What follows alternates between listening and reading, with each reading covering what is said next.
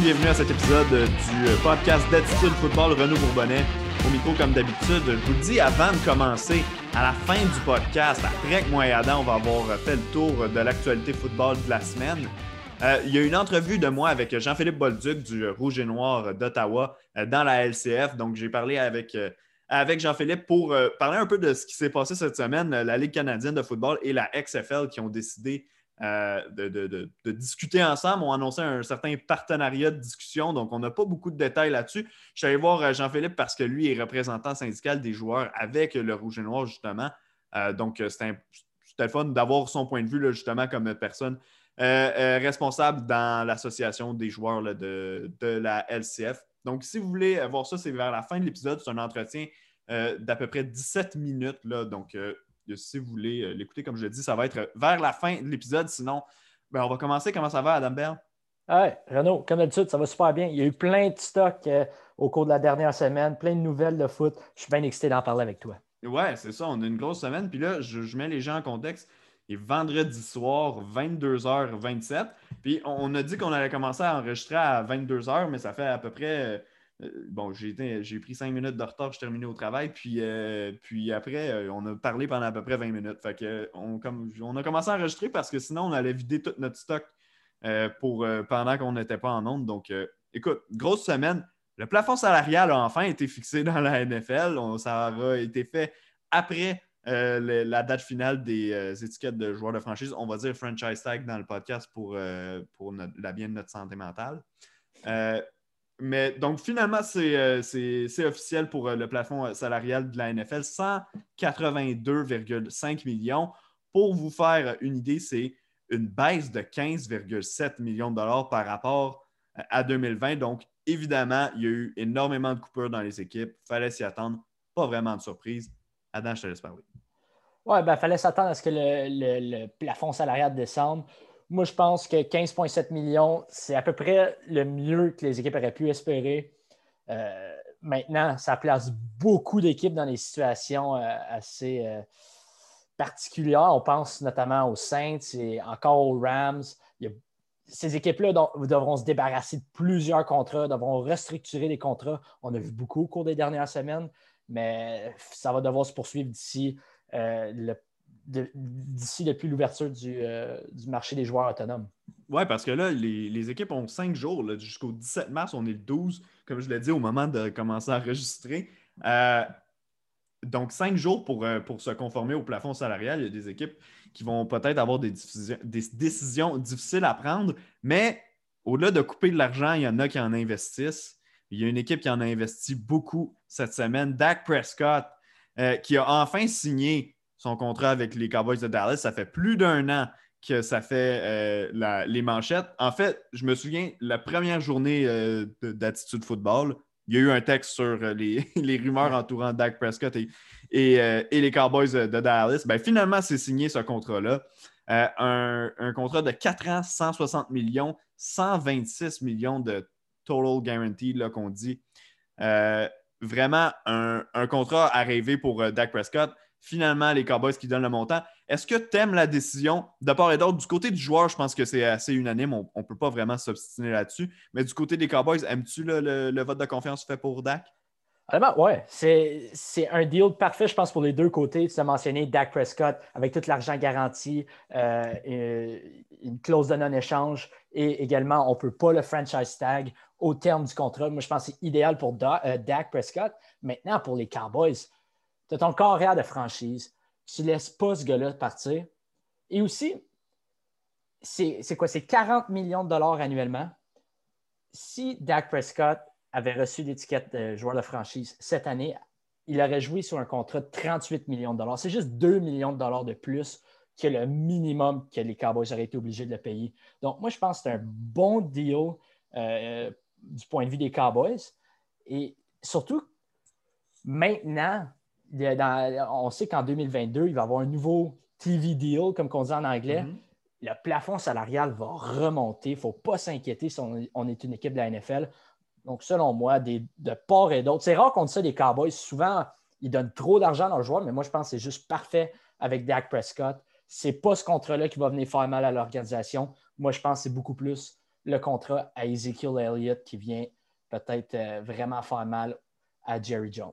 Ben, je vais dire comme toi, le contrat de télé. D'ailleurs, le contrat de télé qui était au cœur des négociations de, de Dak l'an dernier, lui voulait un contrat de 4 ans au lieu de 5 parce qu'il voulait signer au plus vite après la nouvelle entente euh, euh, de télé de la NFL. Mais là, on parle, on parle de ça, tu te dis, le plafond, ça ne sera pas long ça va commencer à remonter. La, la NFL à pas confondre avec la Ligue nationale de hockey qui a signé un nouveau deal de télé avec ESPN cette semaine. Bon, ça retourne là, ça faisait depuis 2004 euh, que, que, ça avait quitté les zones d'ESPN.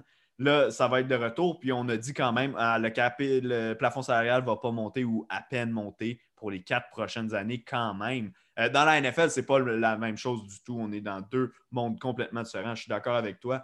Euh, à date, je ne te dis pas qu'il n'y a pas d'équipe qui n'a pas eu à faire des décisions qui ont fait mal au cœur ou difficiles, mais j'ai l'impression qu'on n'a pas vu une équipe se mettre dans une position catastrophique, où on est obligé de libérer un de nos joueurs vedettes parce qu'on n'a simplement pas le choix pour se conformer au, plafond salarial. Donc, ça, c'est une, bonne nouvelle.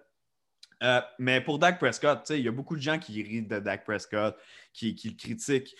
Honnêtement, je, puis je suis loin de dire que Dak Prescott est dans mon, disons, top 5 des carrières de la NFL présentement, mais il n'y a aucun gars qui se fait critiquer plus de, de critiques plus injustifiées que Dak Prescott dans la NFL. Non, je, suis avec toi. Dak Prescott mérite le contrat. Pour tous les gens qui rient de ce contrat-là, ils disent que Dak Prescott, n'est pas un carrière top 5. C'est certainement un, gars top 10 dans la NFL. Mais attendez de voir les contrats que Josh Allen et Lamar Jackson vont recevoir au cours des prochaines années. Ben, Ça va être énorme, ces contrats-là. Puis, selon moi, Josh Allen et Dak Prescott sont un peu dans la même catégorie en termes de calibre euh, au niveau des corps arrière dans la NFL. Oui, ben ça va être. C'est le genre de quote que j'ai hâte de, réentendre dans un an, voir si on va passer la même chose. Mais effectivement, je, vois où tu veux, euh, où tu veux euh, en venir avec ça, Adam.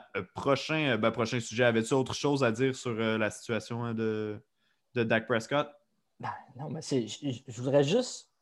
Les, les partisans des Cowboys, je sais qu'il y en a beaucoup vous pouvez expirer, c'est correct, vous avez votre carrière de franchise. Finalement, Jerry Jones fait un deal. Comme c'est sorti un peu de nulle part, ce deal-là. On en parle depuis trois ans, mhm. puis finalement, c'est un peu, c'est pas la, conclusion à quoi on s'attendait, genre que ça soit aussi euh, discret comme entente. Mais bref, c'est fait. Les partisans des Cowboys devraient être contents avec cela. Excellent deal pour les, pour les boys. Parfait. Prochain sujet, euh, les étiquettes de joueurs de franchise, franchise tag, je l'ai dit tantôt. Euh, tu as la liste devant toi euh, des joueurs qui ont, été étiquetés. Bon, on peut retirer tout de suite le nom de Dak parce que son contrat a été officialisé. mais sinon, au niveau des autres joueurs, y a-tu des gars qui t'ont surpris, des gars que, que tu t'attendais pas à voir sur cette liste-là? Bien, premièrement, moi, je pense que Cam Robinson avec les Jaguars, c'est peut-être un nom qui m'a surpris, mais ça à poser l'étiquette de franchise sur lui, du point de vue de l'organisation, selon moi, ça fait beaucoup de sens à y repenser. Euh, mhm. C'est Premièrement, les Jaguars ont tellement de marge de manœuvre sur leur, euh, sur leur masse salariale que donner un gros contrat d'un an à un gars comme ça, que oui, peut-être pas, c'est peut-être pas un, un bloqueur élite, mais ça ne change rien au niveau des, finances pour l'organisation. Ils ont tellement d'espace. Moi, je pense que finalement, c'est une bonne entente. Un nom qui retient mon attention, je ne suis pas nécessairement surpris, mais je trouve ça intéressant, c'est Allen Robinson. Les Bears n'ont pas nécessairement le plus de marge de manœuvre euh, en termes de, cap salarial, mais on vient de donner un gros contrat d'un an à un receveur. Là, je commence à me poser des questions. Comment est-ce que les Bears pourront aller chercher un corps arrière? je, comprends que peut-être tu envoies le contrat de Nick Foles, tu essaies de te disposer de ces contrats-là, mais c'est qui qui veut avoir Nick Foles dans, dans son effectif présentement, surtout sur, ce gros contrat-là. J'ai hâte de voir ce que les Bears vont orchestrer euh, de ce point de vue-là. moi, j'ai vu beaucoup de, beaucoup de choses passer euh, concernant justement Allen Robinson. Il y a beaucoup de gens qui soulèvent la possibilité d'un sign-in trade, euh, mm-hmm. soit d'un contrat à long terme ou simplement sur, sur le franchise tag. Je ne sais pas si c'est vraiment les intentions des Bears, mais de toute façon, je comprends le principe de vouloir retenir Allen Robinson parce que c'est un bon joueur. Je le vois juste pas dans la situation des Bears où est-ce qu'on s'en va. De toute façon, j'ai beaucoup de, difficultés à comprendre où est-ce que cette organisation va en général dans beaucoup de situations. Euh, donc, écoute, on verra par, la suite, mais je suis d'accord. Euh, c'est le genre de nom qu'on savait que c'était une possibilité, mais c'était peut-être celui où il y avait le plus de, débats à dire est-ce qu'ils vont le faire ou ils ne le feront pas. Euh, finalement, ils ne l'ont pas fait. Il y avait aussi Kenny Galladay avec les Lions qui, finalement, ben, les Lions n'ont pas apposé l'étiquette sur lui. Il était un peu dans, le même genre de situation. Oui, puis Kenny Galladay, tu vas être bien content parce que c'est possible qu'il se rende à Miami. Euh, selon moi, ce serait peut-être la cible parfaite avec un peut-être de Sean Watson. Mais il y a beaucoup de gars qui se font en ce moment projeter d'aller à Miami. J'ai bien hâte de voir lesquels vont vraiment jouer dans l'uniforme des, des Dolphins en 2021.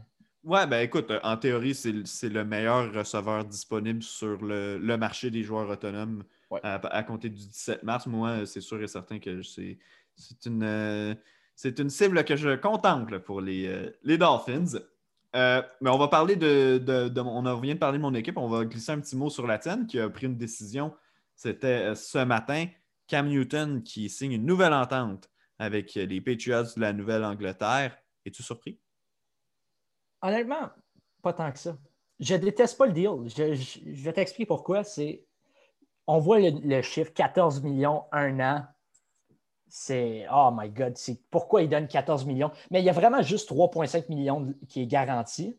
Et après ça, c'est vraiment juste des, des, incentives, comme on dit en anglais. Tu sais. Mhm. J'ai vraiment pas de la misère avec cette entente-là. Et qu'est-ce que cela veut dire?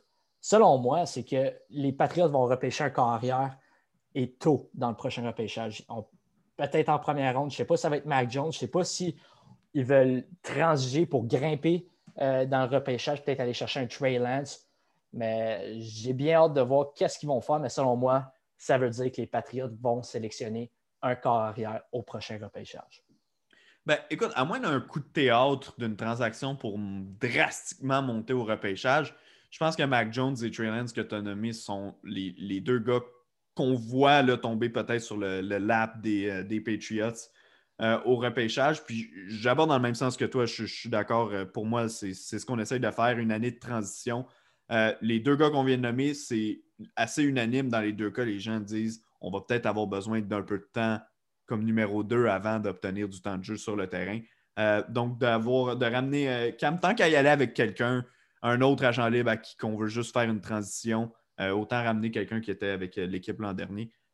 donc, Surtout Cam Newton, c'est pas un mauvais professionnel, c'est un gars travaillant. Je pense c'est un gars qui a, vraiment de l'ardeur de travail, puis il s'entend bien avec Bill Belichick. Il y a une année dans le système. Je pense, si tu es pour justement avoir un carrière de transition, un bridge quarterback, là, Cam Newton, c'est le candidat idéal. je vois souvent des gens critiquer oh, pourquoi pas Fitzpatrick, pourquoi pas euh, essayer d'aller chercher Jameis Winston, pourquoi pas Alex Smith. Non, Cam Newton, selon moi, c'est un pour les Patriotes, c'est un meilleur choix. Je comprends que l'année dernière, il n'y a pas eu une excellente saison, mais il euh, faut, dealer avec qu'est-ce qui est disponible sur le marché des joueurs autonomes. Oui, exact. Faut, on le prévoit à long terme, visiblement, chez les, euh, chez les Patriots. Euh, si, si, comme on dit, on y va vraiment par le repêchage, parce que si c'est pas ça, ben là, je comprends pas du tout ce que les Patriots font. On s'entend là-dessus. Ouais, non, je pense pas que. Ça m'étonnerait que l'organisation pense que Cam Newton est le, le carrière d'avenir euh, en Nouvelle-Angleterre. Bon, on s'entend là-dessus. il y a un autre carrière qui a signé un contrat euh, aujourd'hui, une prolongation de contrat. Tom Brady, qui a prolongé son pacte. Dans le fond, le contrat est de 4 ans, entre guillemets, puis il annule la prochaine saison, la, dernière saison du contrat qu'il a signé l'an dernier. Euh, dans les faits, dans, ce qu'on doit comprendre, c'est que Tom Brady a deux ans de contrat et que sur la masse salariale des Buccaneers, ça va compter pendant quatre ans. Donc, ça va avoir des effets pendant quatre ans. Tout ça pour libérer de l'espace présentement. Mais bref, Tom Brady qui, en théorie, s'engage pour une autre année. Ouais, ben. Après celle qui s'en vient, je te parle. Ah non, je comprends, mais tu, tu viens de gagner le Super Bowl, why not? Il n'y a rien qui l'empêche de prendre sa retraite euh, avant la fin de son, contrat. Maintenant, euh, vraiment, pourquoi il a fait ça? C'est pour libérer de la place sur la masse salariale cette année. Tu es capable de garder peut-être plus d'agents libres euh, à Tampa Bay. Tu es peut-être capable d'aller en chercher. On sait, il y avait il y a plusieurs rumeurs euh, que Brady va aller va avoir euh, Odell Beckham Jr. à Tampa Bay. Je ne pense pas que ça va arriver, mais ça, ça vient de créer un peu plus de, de masse salariale, un peu plus d'espace sur la masse salariale. Toutes les options sont possibles à Tampa Bay. Ouais, ben tu sais, là, on a appliqué le, franchise tag sur Chris Godwin. On a re-signé le Vanté David. Avec l'argent qu'on vient de sauver, je, l'ai vu passer là, les, les autres gros noms qui restent Shaquille Barrett. Ouais. Euh, t'as Antonio Brown. Euh, t'as Leonard Fournette. Je te dis pas que c'est des gros noms, euh, que c'est nécessairement des, des superstars. Là. Je ne considère pas Leonard Fournette comme étant une méga vedette. Euh, mais c'est quand même des gars qui vont avoir besoin de sérieuses augmentations de salaire s'ils veulent de, retour à Tampa Bay. Mais ce genre de, mouvement-là de, la part de Brady euh, va permettre un peu plus de flexibilité pour l'équipe. Donc, ça, c'est sûr que c'est 100% gagnant. Mais c'est un classique Brady de prendre moins d'argent pour laisser euh, les, coéquipiers pour construire une équipe. Oh, ben, il n'a jamais, été, jamais été le carrière le mieux payé dans la NFL. Puis il va peut-être il va terminer sa carrière comme étant le plus grand carrière de, l'histoire. Donc, euh, non, mais c'est un classique Brady, tu as raison. Mais tu as mentionné le, nom de Shaq Barrett. Mm-hmm. Euh, je pense que ça va être quand même difficile de, le re-signer à Tampa Bay, considérant les dernières saisons qu'il a connu, le, nombre de sacs, de sacs du corps qu'il a, réussi à, faire. Moi, je pense. Euh, il pourrait aller chercher beaucoup, beaucoup d'argent, au-dessus des 20, 24 millions, euh, selon moi, sur le, joueur, sur le marché des joueurs autonomes. Il y a une équipe qui va trop payer, dans le fond. Ah, c'est clair, c'est clair. Il y en a tout le temps une, même quand le cap salarial descend, il va avoir une équipe qui va trop payer. Parfait. Euh, prochain sujet. Adam, c'est un sujet qui s'adonne un peu moins quand on n'a pas le visuel euh, pour, euh, pour le présenter aux gens, mais peut-être que vous l'avez vu. Sinon, euh, allez voir sur Google, allez voir sur attitudefootball.com, allez voir n'importe où, Twitter, peu importe. Les uniformes des Bengals, on n'a toujours pas eu de confirmation, mais l'équipe n'a pas infirmé non plus. On va, on, va assumer aujourd'hui que c'est vrai. puis si, si ça ne l'est pas, ben, on en reparlera une autre fois. Mais uniforme des Bengals dévoilé, on sait que les Bengals euh, changent d'uniforme cette année pour remplacer euh, ce que je qualifiais comme des d'hideux uniformes. Euh, moi, j'aimais beaucoup, par contre, ce qu'on avait, le color rush blanc, qui était vraiment tout blanc avec les, les, les, taches de tigre, si tu veux, sur les épaules en, noir. On semble aller dans, le même, dans la, même situation, mais avec un chandail noir et un chandail orange, puis on va probablement conserver le chandail blanc avec ça. Euh, moi, je t'avoue, je déteste pas. Je vois beaucoup de gens qui, euh, qui aiment vraiment pas. Quand j'ai vu le orange en premier, je t'avoue, je n'étais pas le plus gros fan. Je vois beaucoup de gens qui comparent avec les Bears. C'est vrai que ça ressemble. Les numéros, ça, c'est complètement pareil contre les, comme les Bears. Ça, je, comprends pourquoi les gens n'aiment pas. Mais en général, je ne sais pas pour toi, moi, j'ai trouvé ça de un bien drôle que ce soit dévoilé sur eBay. Euh, mais de deux, je, je les trouve bien, les nouveaux uniformes. Ouais, ben ouais, on est d'accord là-dessus. Les, uniformes sont bien. C'est pas nécessairement aussi les photos les plus euh, flatteurs en ce moment, mais les uniformes sont, corrects. Je comprends qu'ils ressemblent à ceux des Bears, mais on va les voir. On va voir euh, Joe Burrow le porter sur le terrain à Cincinnati, puis on va dire Wow, Joe Burrow est tellement beau dans cet uniforme-là. Mais bref, moi je pense que vraiment ces uniformes-là, c'est un upgrade. Je suis pas comme toi qui est. Toi, tu as mentionné un peu, tu trouvais les anciens uniformes euh, I2, tu détestais. Moi, je pense qu'ils sont corrects. Moi, je n'ai jamais détesté les uniformes des, euh, des Bengals. Donc, euh, moi, ça me convient. Moi, je trouve que c'est un, bel uniforme. Il y en a d'autres qui ont été qui ont leaké, là, comme on dit, un, genre de throwback des Browns et des 49ers de San Francisco. Je ne sais pas si tu as eu la chance de les voir. Moi, je les ai vraiment trouvés beaux, mais bon, c'est des uniformes qu'on a déjà vus par le passé, donc pas besoin non plus d'en faire une, une grande analyse, mais moi, ce que j'aimerais bien avec les euh, Bengals, c'est puis c'est quelque chose qui est discuté depuis quelques années là, dans la NFL, mais d'avoir des casques alternatifs, de ne pas être obligé de, toujours porter le même casque pour les équipes. Tu sais, le chandail noir des Bengals, comme ça, je l'imagine avec un casque noir qui a aussi les, euh, taches tigrées euh, orange. Ça serait vraiment cool. Puis le blanc avec un casque blanc aussi. Ah, ça serait le, casque des Bengals serait un peu inversé avec l'uniforme noir. Moi, je pense que ça serait vraiment hot. Tu sais, qu'est-ce qu'il faudrait faire, Renaud? Là, j'en parle comme ça, mais il faudrait faire un podcast des meilleurs uniformes. Mais là, il faudrait se filmer. Ouais, ouais. Tout avoir. Ça, serait idéal. Surtout, on va garder ça pour plus tard. C'est juste une idée. Ben, c'est drôle, c'est drôle d'en parler parce que l'autre jour, je parlais avec euh, Maxime Vanout du, euh, du 91.9 Sport, qui, qui est un gros fan de mode sportif, si tu veux. Puis euh, justement, on parlait on avait parlé de peut-être le faire venir sur l'émission euh, du Super Bowl. Finalement, il n'était pas disponible ce soir-là, mais c'est quelque chose à quoi je pensais justement, mais c'est une bonne idée. On le fera euh, vidéo avec ça. Puis on va attendre que la période de l'année où il y a des, équipes qui nous dévoilent des nouveaux uniformes. Puis on, se claquera ça, puis on mettra tous les Chargers numéro 1. Ah, mais check nous avec les idées de contenu. On est vraiment fort là-dessus. Ah, c'est pas hein. pire, hein? Euh, Qu'est-ce qui nous manque là? Je suis un peu perdu dans notre planning. Qu'est-ce qui nous manque euh, avant de finir cet épisode-là? Ben là, moi, je pense euh, une semi-grosse nouvelle. Les, les Chiefs de Kansas City ont Ah oui, Eric Fisher et Mitchell Schwartz, leurs deux euh, plaqueurs partants, leurs deux tackles partants. Je vais, je vais te laisser parler en premier. là. Je- moi, j'ai pas vraiment un gros take là-dessus, mais vas-y, Renaud. Ben, écoute, la première des choses, c'est qu'on a vu de quoi les Chiefs avaient l'air quand ces deux gars-là ne sont pas sur le terrain pendant le match du Super Bowl. Euh, donc ça, ça, ça regarde mal.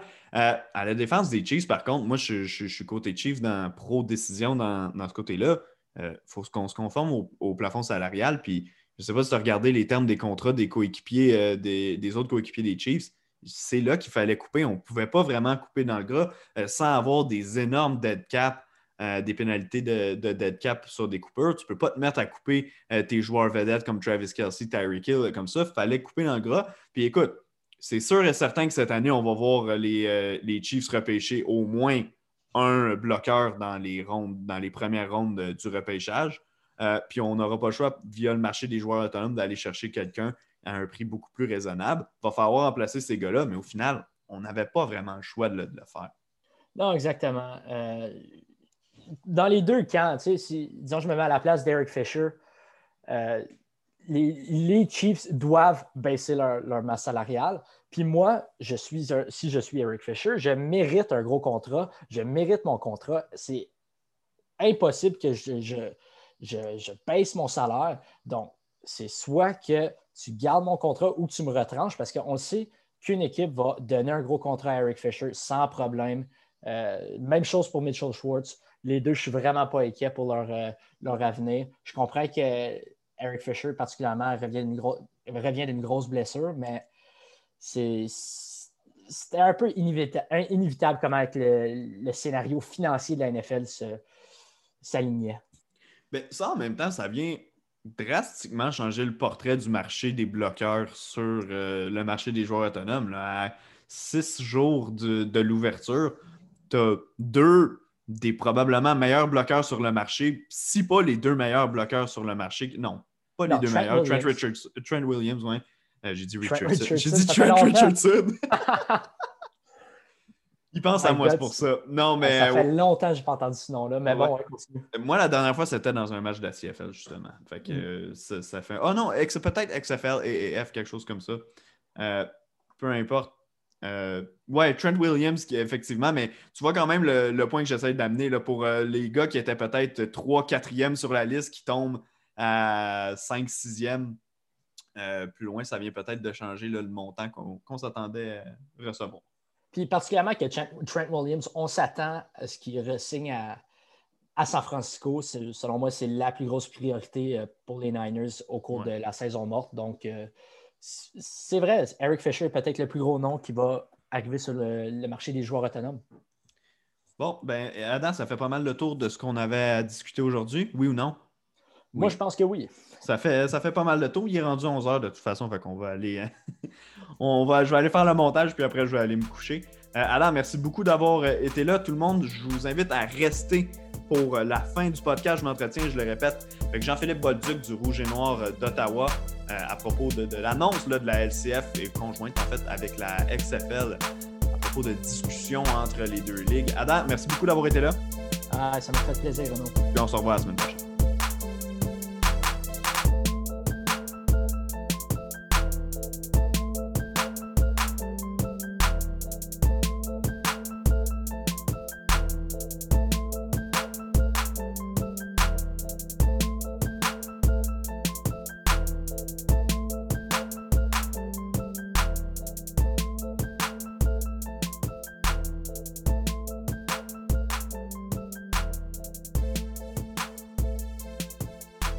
Donc, on est de retour au podcast Attitude de football, toujours Renaud Bourbonnet au micro. Puis, euh, j'ai avec moi un invité assez spécial parce que oui, on voulait parler LCF cette semaine. Il y a eu quand même une énorme annonce qui a été faite, mais dans les faits, on sait pas grand-chose sur cette annonce-là. Donc, on va aller voir qu'est-ce qui se passe euh, chez les euh, joueurs en tant que tel. Jean-Philippe Bolduc du Rouge et Noir d'Ottawa, comment ça va? Ça va super bien, toi, Renaud. Ça va, ben, ça va très bien, euh, très bien, merci, euh, JP. Euh, écoute, avant de tomber dans la question, on va préciser quand même, tu n'es pas seulement joueur avec le Rouge et Noir, tu t'occupes aussi de, tout ce qui est, de tout ce qui représente les joueurs au niveau du syndicat en tant que tel. je ne sais pas comment vous, tu l'appelles exactement, représentant syndical, peu importe. Exactement, représentant syndical. J'ai été élu en tant que joueur représentant des, à l'Union des joueurs de la Ligue canadienne. en anglais, excuse-moi la traduction c'est Players Association. que j'ai été élu en tant que représentant des joueurs euh, sur notre euh, syndicat. C'est un syndicat pur et simple, euh, so, so, so, solidarité. Je m'occupe de mes chums puis de nos conditions de travail euh, pur et simple avec la Ligue. Donc, on est pas mal occupé de ce temps-ci, je te dirais. Oui, c'est ça. Puis avant d'être représentant syndical, je me souviens de t'avoir, parce qu'on s'est déjà parlé par avant, tu étais un bon syndiqué aussi avant d'être responsable, non? Exactement. J'étais le gars de la pancarte. J'organise les gars de la pancarte. J'étais très fier syndiqué. Je pense que c'est une bonne chose. OK, bon, ben parfait, JP. On, va tomber dans le vif du sujet. Grosse annonce cette semaine, euh, la LCF et la XFL qui, euh, au beau milieu de nulle part, nous annoncent qu'ils commencent à se parler. On ne sait pas se parle de quoi, on ne sait pas qui parle, on ne sait pas qu'est-ce que, qu'est-ce que ça va débloquer. On n'a même pas un timeline à savoir qu'est-ce qui va se passer. Toi qui es quand même bien placé parmi les joueurs de la Ligue pour savoir ce qui se passe. Avais-tu la moindre idée de ce qui se passait avant que ce soit annoncé au grand public? Écoute, Renaud, tu l'as euh, résumé extrêmement bien, clair et précis. Aucune idée de quand, comment, pourquoi, puis avec qui il se passe. C'est très bien résumé. Euh, la suite des choses, euh, j'ai pas plus d'idées que toi. La seule chose que moi, je peux dire en tant que que joueur, pas, je ne prends pas mon chapeau syndical, je prends mon chapeau de joueur. Mhm. Je te dis que j'ai peur. J'ai peur de ce qui s'en vient. Euh, je suis assez vieux dans les joueurs pour me rappeler un petit peu des équipes américaines, euh, Baltimore, euh, Las Vegas, Shreveport. je me rappelle un peu ces équipes-là là, dans le temps. Ça a été aucun, aucun succès. Pas de ratio dans les équipes américaines. De ce que je me rappelle aussi, c'est que Randy Ambrosi, à cette époque-là, était le, euh, secrétaire syndical de l'Association des joueurs. Et Randy avait menacé euh, la Ligue canadienne de les poursuivre par rapport au ratio aux États-Unis parce que les lois au travail sont différentes aux États-Unis. Mhm. Et puis, les équipes dans les, aux États-Unis ont le droit d'avoir le ratio. C'est illégal de donner une favorité, euh, de favoriser, excuse, un joueur par rapport à sa nationalité, son permis de travail, ainsi de suite. Donc, il y a eu des disputes il y a 30 ans, 25 ans de ça. Euh, j'ai hâte de voir où ça va aller. J'ai hâte de voir quel chapeau Randy Ambrosi va prendre parce qu'il y a 25 ans, il était contre. Il y a 25 ans plus tard, j'ai hâte de voir s'il va être pour. Mais effectivement, moi, j'ai des prix de cours, j'ai aucune idée. Ce que je sais, c'est que la XFL n'a aucun joueur, aucune équipe, mhm. aucun, stade, aucun coach. Euh, on parle euh, de partenariat. J'ai hâte de voir ça va être quoi. Les Canadiens, on parle de plus de 100 ans, 109 ans de Coupe Grey, plusieurs championnats. Non, mais, mais ça risque d'être très intéressant à la suite des choses, mais comme plusieurs choses de les canadienne, comme, comme de l'expansion à Halifax qui est tombé dans l'eau, comme euh, les joueurs globaux. Oui, exactement, comme les joueurs globaux qui s'en mettent sur la glace. Euh, je crois que ça va être un petit peu euh, la même chose avec la XFL. Je pense que c'est un coup de publicité qui semble, semble pas mener à grand-chose. Puis, ben, moi, je partage un peu l'impression que tu as, que ça n'a pas l'air d'être une bonne nouvelle qu'on nous a. Non, c'est ce que tu as l'impression que d'amener un, un certain boulet, comme pourrait être la XFL au final, étant donné ses nombreux échecs par le passé, pourrait pas juste tirer tout le travail qui a été fait sur justement 100 ans dans la LCF pour construire une ligue, euh, finalement tout tirer vers le bas puis détruire le, travail qui a été fait au pays? Bien, je ne pense pas qu'ils vont détruire, je pense qu'ils vont peut-être ralentir le travail qui se passe en ce moment. C'est sûr que c'est pas facile. Je pense qu'ils observent plusieurs opportunités pour euh, devenir rentable. Euh, nous, les joueurs, on a suggéré plusieurs choses. Euh, moi, je suis venu avec la super créativité des commanditaires partout sur le chandail. moi, j'ai des amis, des collègues, des chums, des beaux-frères qui jouent au, hockey, au basket, au soccer en Europe. On, remarque plusieurs commanditaires mm-hmm. sur les uniformes. Je pense que ça pourrait être une, avenue que la Ligue canadienne on, a suggéré qu'eux adoptent. Par la suite, euh, ça semble être un non. On se dirige vers un partenaire avec la XFL. Euh, détruire le travail, je ne sais pas. Mais moi, j'ai résumé ça à un chum ce matin, à un collègue euh, à Ottawa, le Marco Dubois. J'ai expliqué à Marco, mhm. j'ai dit, moi, je vois ça simplement comme Bombardier qui est en faillite, qui s'associe avec Nortel Network. Tu sais, j'ai dit, une équipe en faillite, une ligue en faillite, en faillite s'associe avec une, autre ligue en faillite. C'est pas nécessairement, ben, peut-être pas en faillite, mais en difficulté financière qui s'associe avec une équipe en faillite, une ligue en faillite, c'est. En tout cas, je ne suis pas un grand connaisseur de vin, mais ça me semble pas être un bon mélange euh, pour la suite des choses. Euh, parmi toutes les possibilités qui sont évoquées par les gens, parce qu'on parle de est-ce qu'il pourrait avoir justement des équipes des deux ligues, même si on sait qu'à la XFL, n'a rien présentement, mais se monter une ligue, venir fusionner le tout, tout le monde parle d'un possible changement de règlement parce que tout ce qu'on a vu dans la XFL, ce qu'on voit dans la Ligue canadienne, c'est drastiquement différent. Est-ce que tu n'as pas l'impression que si on fait ça, qu'on vient modifier le sport à des points où on en parle de dimension de terrain, qu'on parle d'un quatrième essai au Canada, est-ce que tu as l'impression que c'est un peu un peu niaiseux de sauver la Ligue canadienne si on ne sauve pas le football canadien avec ça? 100% avec ton commentaire, je suis d'accord.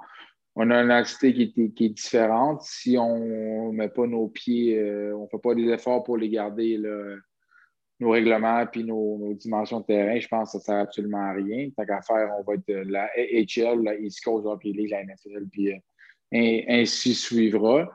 Mais euh, moi, je suis convaincu que la Ligue canadienne doit garder leur règlement, leur dimension de terrain. C'est une identité qui nous appartient.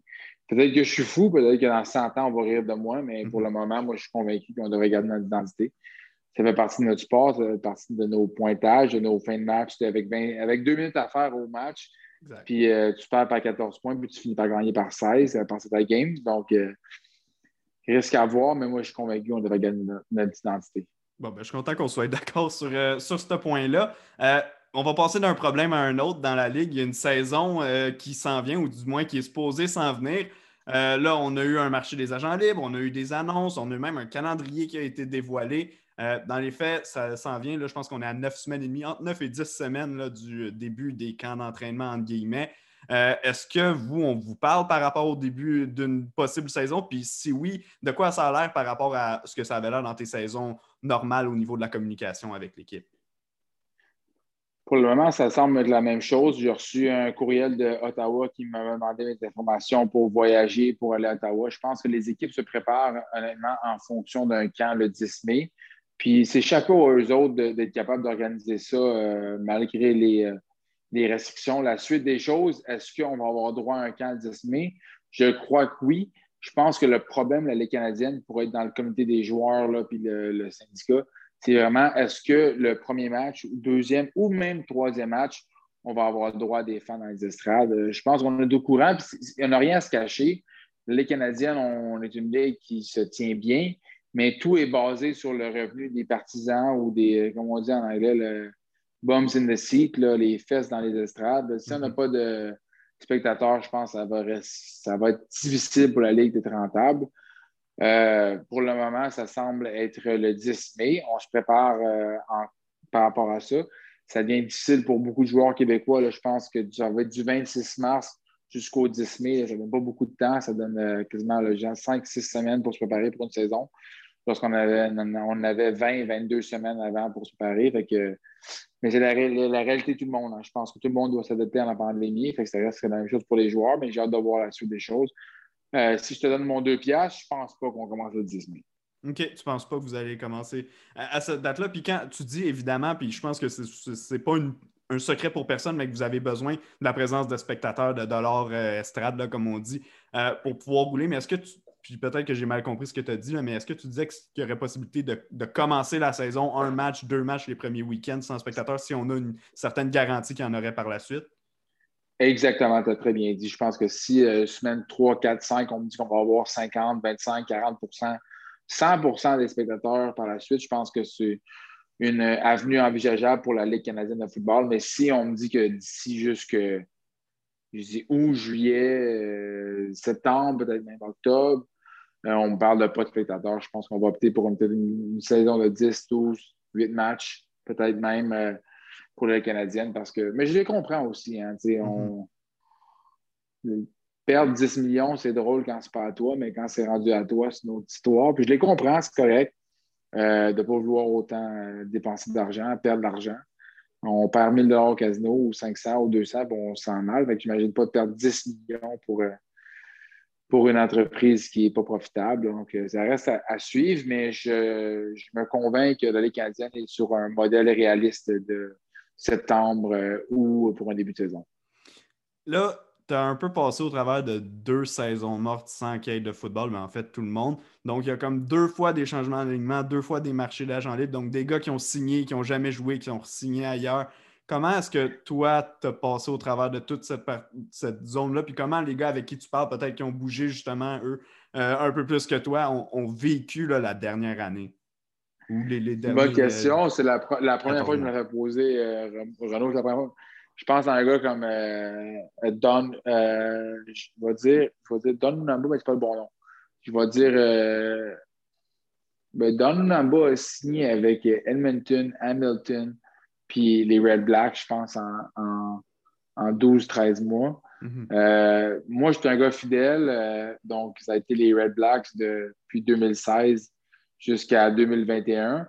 J'ai restructuré mon contrat pour les aider à faire quelques acquisitions, mais c'est certainement pas facile. J'espère que les gars pensent à leur après-carrière. J'espère que les gars euh, pensent à travailler pour mettre, de l'argent de côté. Mais euh, je pense à certains joueurs comme euh, Corey Tindall qui a son permis de conduire de poids lourd, qui est parti d'une compagnie de transport en Floride. Je pense hier, j'ai parlé, il était rendu au Kentucky, passé par le Iowa, Minnesota. Les gars se réinventent, tant mieux pour eux autres. Les gars pensent que la fin de carrière s'approche plus vite qu'ils auraient pensé, mais tant mieux. Ça, ça invoque le système D, mais euh, euh, c'est certainement une chose que les joueurs qui pensaient attendre, comme moi j'ai le premier, 2022, 23, 24, 25 pour la retraite, ça s'en vient plus, plus, tôt prévu. Fait que je pense que c'est le système D qui, qui est enclenché comment ça a passé auprès des, gars, justement, de, parce que la plupart des gars ont dû prendre justement des, des euh, par rapport au salaire qu'il y avait avant. Mais de, quoi ça a l'air? Euh, je te demande pas ton salaire en ce moment, mais je te demande de, quoi ça a l'air à peu près les coupeurs pour les gars. Est-ce que c'est quand même quelque chose de, très significatif? Moi, je passe d'un gars qui faisait 102 000 à, 100, 102 000 à 82 000 par année. Fait que je prends 20, 20 000 de pay ça tombe à 20% de pay Fait que euh, c'est sensiblement la même chose par rapport. Moi, je n'ai pas de gêne à dire. Mm-hmm. Écoute, euh, tout le monde sait qui, euh, combien, c'est quoi il vous faisait. Pourquoi pas, ils savent ben, que moi je faisais. moi, je suis bien d'accord avec toi. J'ai toujours été pour, pour ça. Donc, je suis bien content que, tu me fasses 100, des 102 000 avec les bonnies et ainsi de suite, des playoffs. 102 000 sur monté 4 en 2019. Donc, en 2020. 2021, c'est plus comme 82 000. C'est sensiblement la même chose par rapport à où tu es dans le bracket de P. Il y a des gars que c'est 28, 29 là, que c'est comme 14, 13. Mais un average at bat de 20 de pay cut. Puis, tu sais, y a-tu bien des gars qui ont dit, moi, euh, oublie ça le pay cut, je me retourne chez moi, puis euh, c'est fini? Ben des gars, pour le moment, non. Pas bien des gars, parce qu'il n'y a pas de saison garantie. Si mm-hmm. je commence à discuter demain, peut-être plus de gars. J'ai hâte de voir la suite des choses. Là, je pense que le 9 mai, il va y avoir une couple de gars qui vont prendre la retraite. OK, bon, ben, parfait. Puis, une dernière affaire, je, reste encore dans ton équipe. Il y a eu quand même un. On parlait des roulements de personnel. Il y en a eu un, moyen bizarre qui s'est passé à Ottawa au poste de corps arrière. Euh, vous avez échangé un premier choix overall contre un, corps arrière qui finalement ne va jamais jouer euh, à Ottawa, ou du moins en tout cas. Pas jusqu'à preuve du contraire. On ne sait jamais qu'est-ce qui peut se passer, mais tu comprends qu'est-ce que je veux dire, euh, qui finalement se retrouve à Toronto. comment ça s'est passé dans ta tête, tout ça? comment est-ce que tu as vu ça? Est-ce que tu as eu une discussion justement avec la direction à savoir comment on gère cette situation-là? Euh, je suis honnête à 100% puis j'ai écrit l'histoire à OK, good, ben ça. Euh, il s'est fait offrir un salaire. Moi, mm-hmm. moi je ne vais pas vouloir défendre Ottawa, mais je te dis la vraie histoire. Ottawa, il avait raison à 100% dans l'histoire. Écoute, il a voulu jouer le gros bâton, il l'a perdu, puis ça arrive, puis hein, c'est malheureux pour lui parce qu'il a perdu 50 000 à la table du jour au lendemain. Euh, le contrat que je pense que Ottawa a offert à Manekos, ils l'ont offert à Cole. Il n'a pas voulu le prendre. La balle a tombé au rebond, puis il se retrouve à Ottawa pour euh, moins d'argent que ça. Les, salaires ont été divulgués sur Internet dans les dernières, semaines. Donc, je pense qu'on peut, le monde peut faire un plus un. Euh, malheureusement, pour Arborough, il a perdu la chance de faire partie d'une excellente organisation puis je ne connais pas encore euh, Matt Nichols, mais je pense que je suis content pour lui. Il est parti de Winnipeg, qui est une très belle organisation, à Ottawa, qui est une, autre excellente organisation. Le grand gagnant dans cette histoire-là, c'est euh, Nick Arbuckle. Le bémol que je veux rajouter, c'est qu'il y a un an, j'ai lu des commentaires, j'ai vu du monde qui ont dit pourquoi Ottawa n'a pas signé Arbuckle il y a un an? Je veux rappeler au monde qu'il y a un an. Vous l'aviez signé un ben, an, non? Oui, mais je ne parle pas Arbuckle, excuse. Euh, euh, Matt Nichols? Matt Nichols avait une blessure à l'épaule l'an mhm. dernier en finissant la saison. Mhm. Donc, si on parle d'une saison 2020, ça aurait été un petit peu difficile pour Matt de débuter la saison avec une épaule en santé. Là, on parle de 18, 20, 22 mois plus tard. Son épaule est prête à 100% Si on retourne en arrière, peut-être que le rouge et noir d'Ottawa aurait pris une décision différente qui serait allé avec euh, Matt Nichols directement.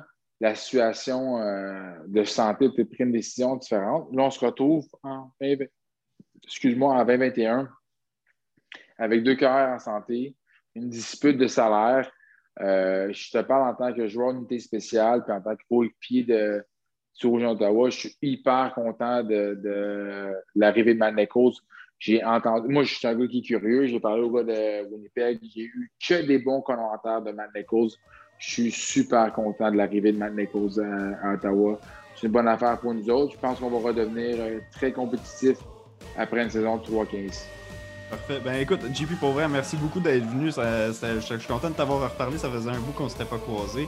Euh, puis pour vrai, tu, nous as donné du bon stock. Ça a duré quand même un petit peu plus longtemps. Je pensais qu'on allait se parler un petit 5-10 minutes. Puis euh, finalement. Oh my god! On a eu mal, Ben ouais, c'est ça. J'avoue, j'étais un peu sous-estimé. Mais écoute, euh, merci pour vrai d'être venu. Puis on, va s'en reparler certains dans les prochaines semaines, dans les prochains mois. Là, dès qu'il y a quelque chose, je, je vais te ça. Moi aussi, dans Salut, bye. Salut, bye.